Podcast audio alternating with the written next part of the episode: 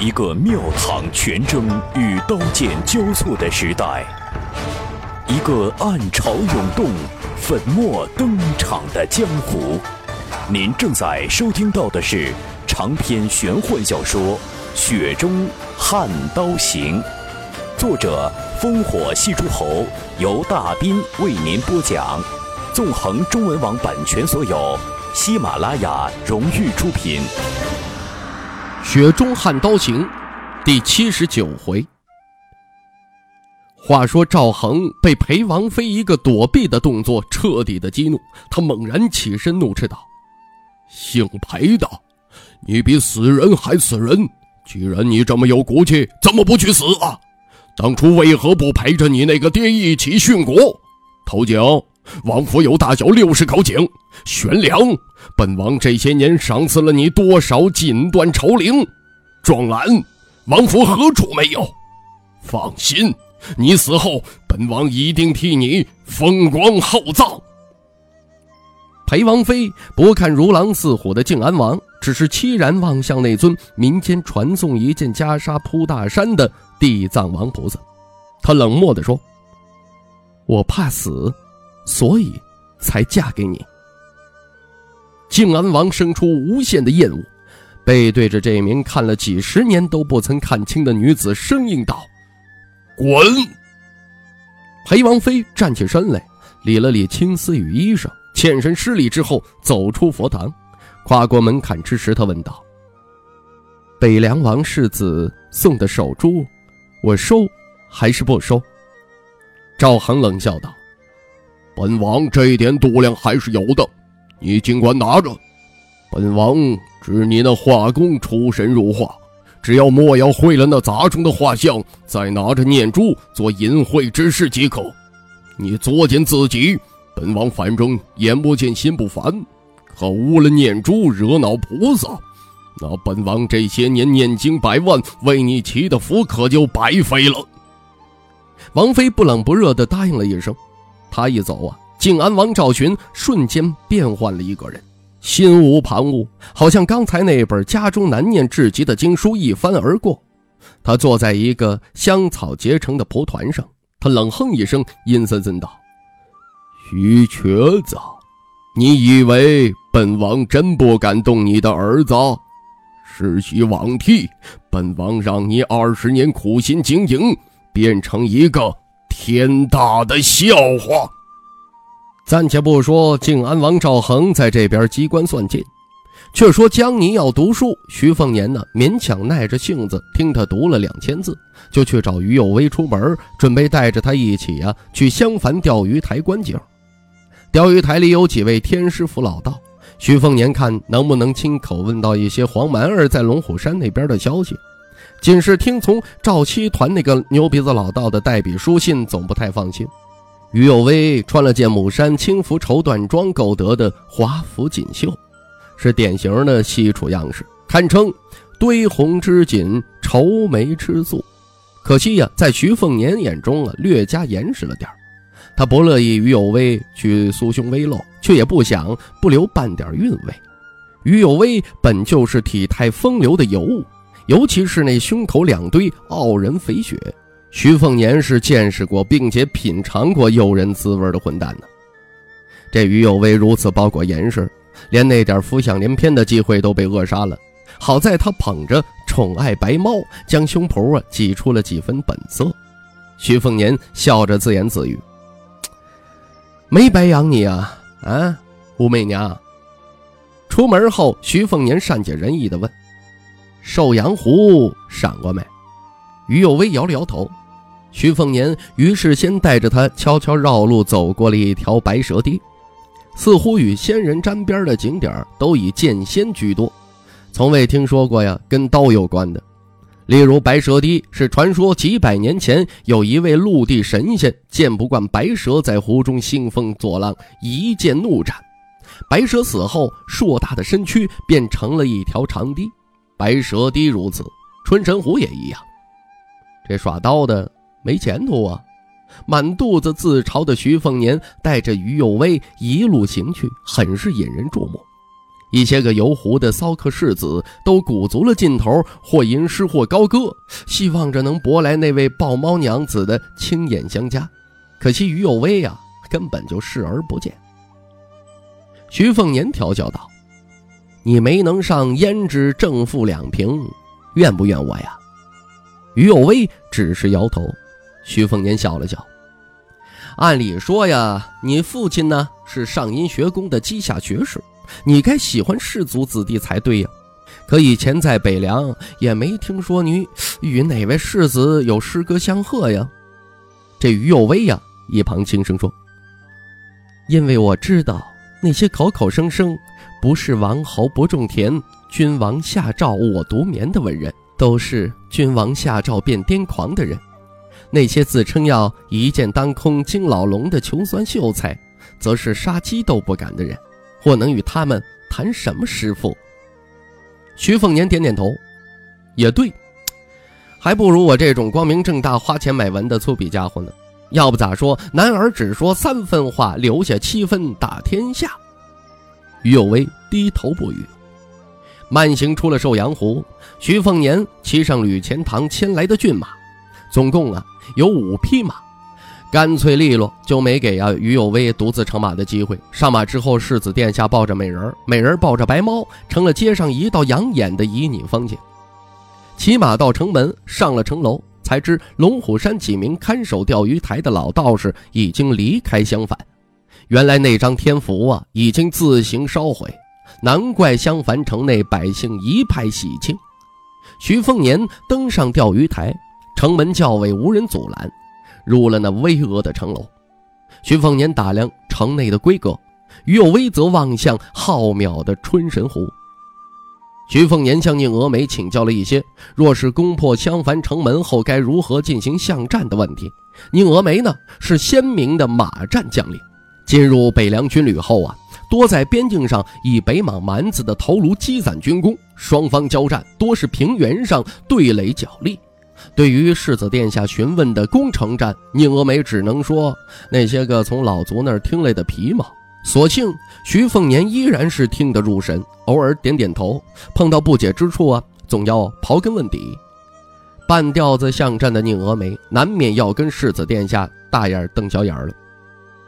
一身便装的宁峨眉终于得了个空闲，见世子殿下驻足远眺，他小心地问：“殿下。”你问这些事情做什么？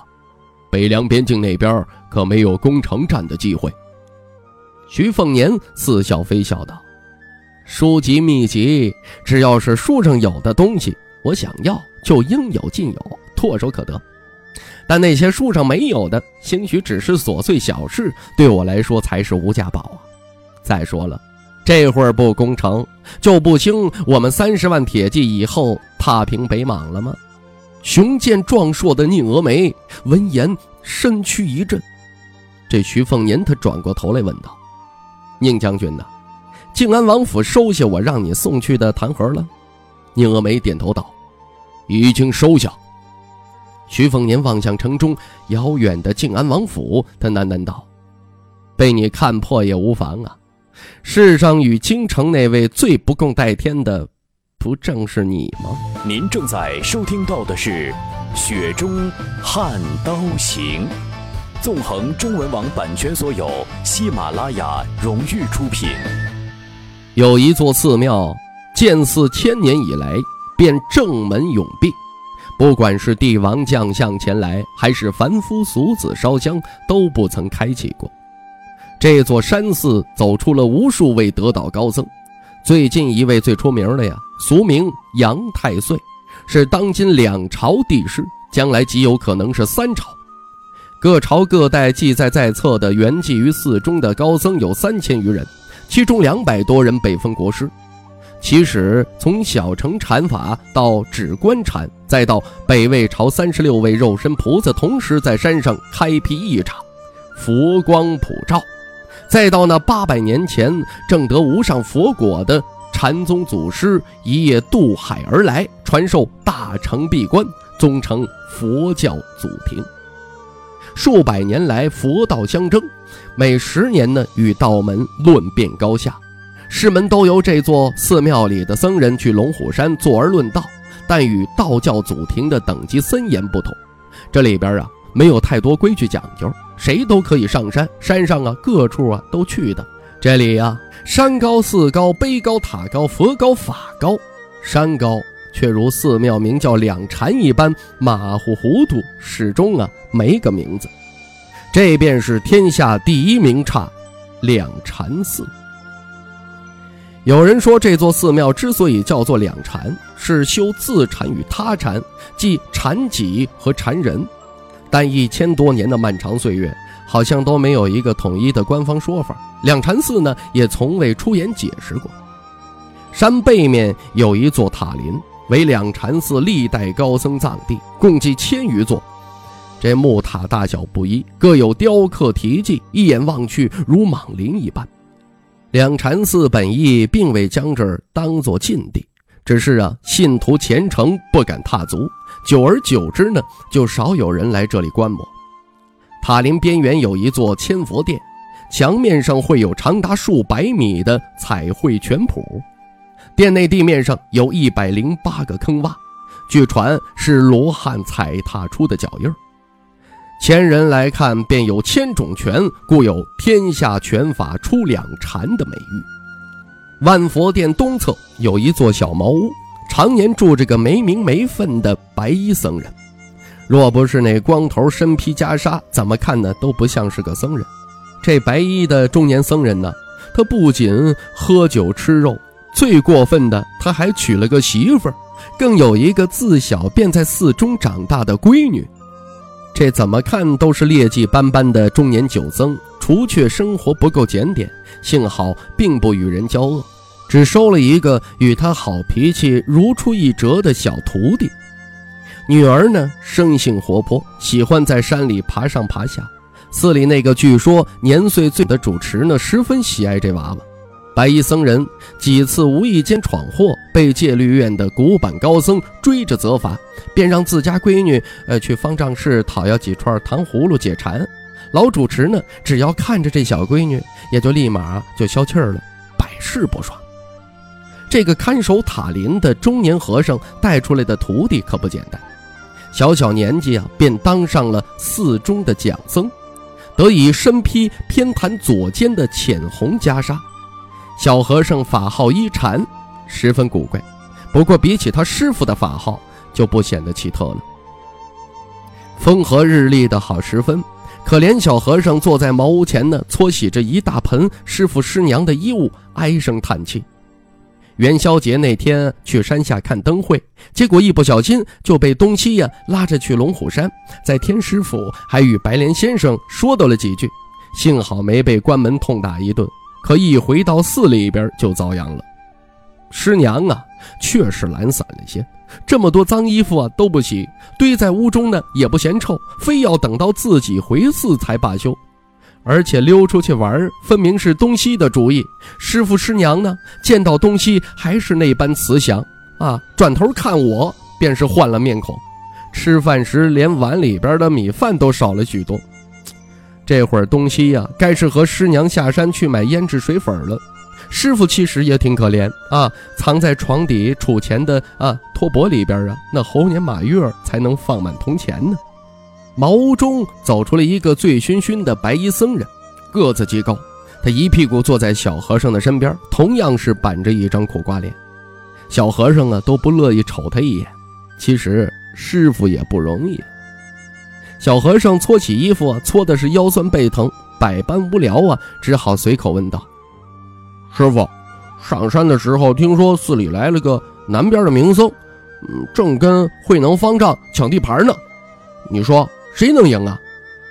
白衣僧人打了个哈欠，没好气地说：“外来的和尚好念经，嗯。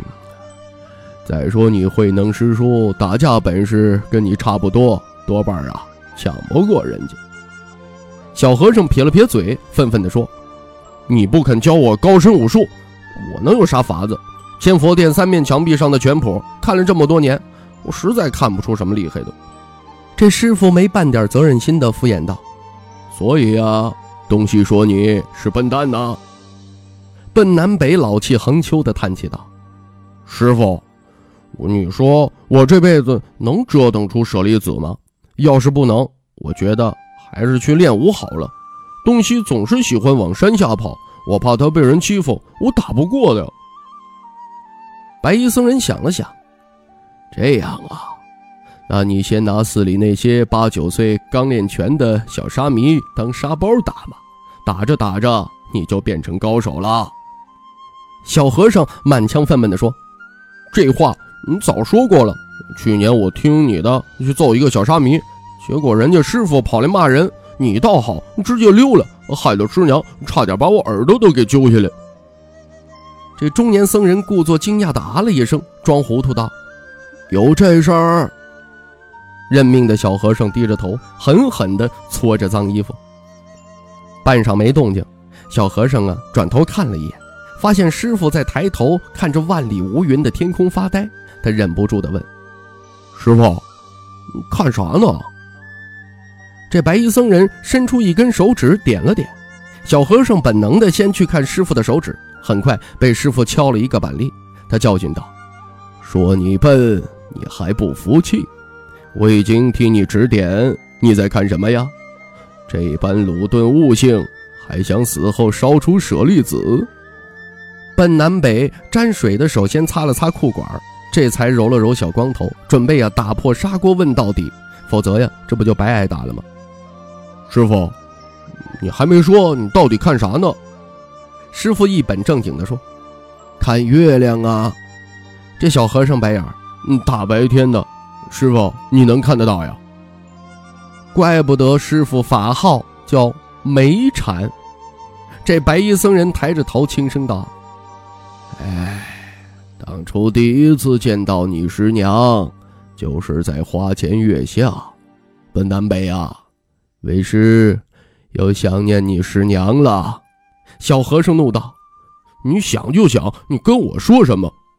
师傅问：“你就不想东西？”奔南北立即就傻笑了，媳妇也勤快了几分，憨憨地说：“咦，想呢？怎么不想？”师傅又是一个板栗下去，然后语重心长地说：“你想东西跟师傅说做甚呢？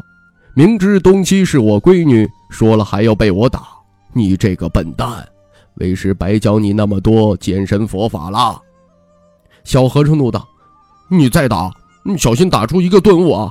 到时候我立地成佛，就能烧出舍利子，看东西还理睬不理睬你？”师傅不屑地说：“顿悟一说。”是师傅我教你的，至于舍利子，为师更是看不上眼。在我面前充什么好汉？有本事去和东西和你师娘上那儿大嗓门去呀！这小和尚心中愤懑，却默不作声。身边这个师傅啊，奔南北也是下山以后才知道，师傅要比自己想象中佛法高深一点。山下有个说法。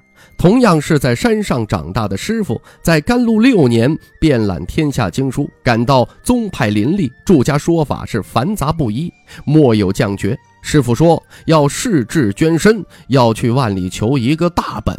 于是西行求法，一走便是十五年。西域烂陀山够远了吧？他师傅却走得更远，求取了《瑜伽师地论》来统一住家一说。在极西之地的一座寺庙啊，钻研十年，精通了五十部经纶。甘露三十一年归来，到泰安城时，据说连皇帝陛下都亲自出宫迎接。那夹道围观者有数十万，争相目睹白衣僧人的风采。因此啊，这寺中才有了一座立雪亭，先帝御笔亲题“白雪印心珠”五个字。如果只是到这儿，这小和尚奔南北，肯定会觉得呀，这是在听故事呢。后来师傅在寺里边啊，提出了立地成佛一说，这与禅宗正统有悖呀。结果师傅十五年远行成了闹剧，差点啊被赶出两禅寺。师傅所谓举手下足皆在道场，是心是情同归性海，也只是在近几年呢才略微被认可。不管如何。京城数十万人一同跪地拜佛的光景不在了。好在师傅啊，有一点很让小和尚佩服，山下人如何看待，如何反驳，都远不如师娘或者东西一句话顶用。东西有些时候啊，仅仅是一句话说中了，这师傅啊都要伤心好久。白衣僧人他微笑着说：“本南北啊，师傅已经没那个心思去跟人争了。顿悟一说，以后就靠你发扬光大吧。”这小和尚紧张万分地说：“师傅，别呀，你有师娘，我可不就有东西吗？多半顾不上你的禅。”白衣僧人神情有些懊恼，摸了摸自己的那颗大光头，他呵呵笑着说：“真是羡慕你这个笨蛋，师傅已经无禅可参了呀。”小和尚叹起气来。这师傅轻声说：“要下雨了，大太阳的，不会吧？总会下的。”师傅，啊。你怎么总说这些个废话呢？经书上的佛法不都如此吗？你你小声点儿，要是被主持方丈听到，又得扣我们的铜钱了。俗气！就这样，你还想烧出舍利子？咋了？我本就是没钱给东西买胭脂，才想去成佛的。要不然我吃饱了撑的，把自己烧了求扯利啊！好。不错，不错，有悟性，有根骨，不愧是我徒弟。师傅，既然如此，那帮忙洗一些衣服。你找打！听众朋友，《雪中悍刀行》纵横中文网版权所有，喜马拉雅独家出品，作者烽火戏诸侯，由大斌为您播讲。更多内容，请登录喜马拉雅电台或添加“大兵小说”微信公众平台 “dbxd 九八一”。雪中悍刀行，今天为您播讲到这儿，感谢您的收听。